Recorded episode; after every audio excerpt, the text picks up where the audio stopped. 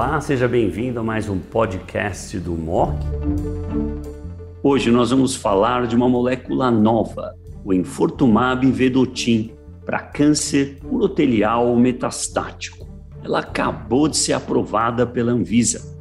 E para discutir aonde vai se encaixar o Infortumab, o Dr. Maluf está comigo hoje, diretor associado do Centro de Oncologia da BP e membro do comitê gestor do Albert Einstein, sobre o tratamento do câncer de bexiga, numa visão geral e depois focar especificamente no Infortumab.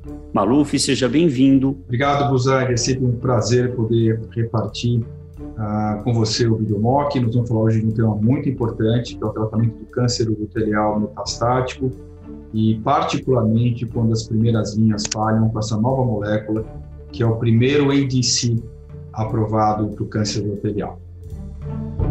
Nós estamos falando do quarto antibody drug conjugate para tumor sólido agora. Tínhamos TDM1, trastuzumab deruxtecan, sacituzumab govitecan e agora o enfortumab vedotin.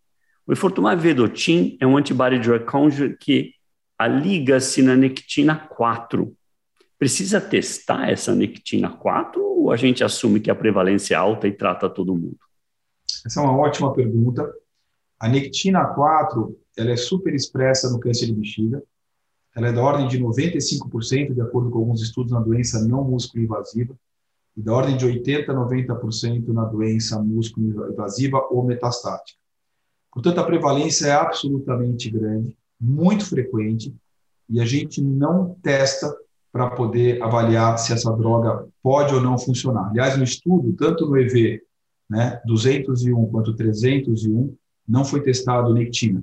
Os pacientes foram incluídos só pelo fato de ter uma doença avançada. Então, a resposta é não se testa a nectina, ah, outra vez pela prevalência, porque o desenho dos estudos não colocou é, a nectina positiva como um fator de inclusão. Uma coisa importante para quem está nos vendo os últimos quatro anticorpos, desculpe, os últimos três anticorpos dos quatro foram entraram para tumores sólidos, todos têm o bystander effect. Isso explica a sua alta atividade. O TDM1 não tem, mas trastuzumab de Ruxtecan, sacituzumab govitecan e o fortumab vedotin, todos têm o bystander effect. Pega o bandido do lado, mesmo que não tenha, por exemplo, uma forte expressão de nectina. E esse é um plus. O aumento de sobrevida global, como você colocou, 30% de redução de risco de morte, estabelece o Infortumab como claramente um padrão ouro. É correto isso? É corretíssimo. Então, como eu falei, pacientes que hoje, na atualidade, os 75% que receberam quimioterapia na primeira linha, ou seja, carbo ou cis baseado, e depois avelumab de manutenção e progrediram, eu não tenho dúvida que Infortumab é a droga de eleição. Pacientes que falharam quimioterapia na primeira linha, isso é um quarto dos pacientes, que tem a opção de pembro na segunda linha e ou erdafitinib, dependendo da fusão e mutação do FGFR, tem na progressão infortumab vedotin como o tratamento padrão. É importante a gente pontuar que erdafitinib foi baseado no estudo de fase 2, e Infortumab Vedantin, baseado no estudo de fase 3, com altíssimo nível de evidência.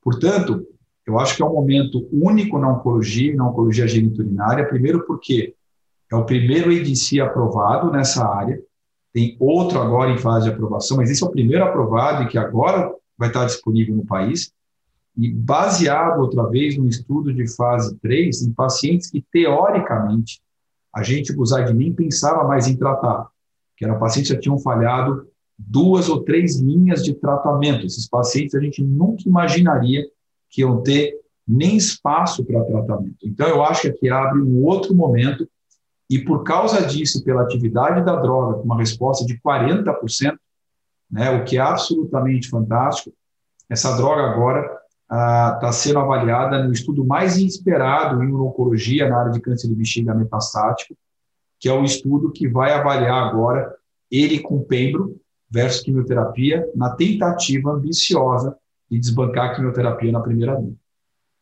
Excelente. Fernando, fantástico. Agora nós temos Infortumab Vedotin disponível no mercado. Eu tenho certeza que nossos pacientes vão se beneficiar dessa nova estratégia. Fernando, mais uma vez, super obrigado. Obrigado.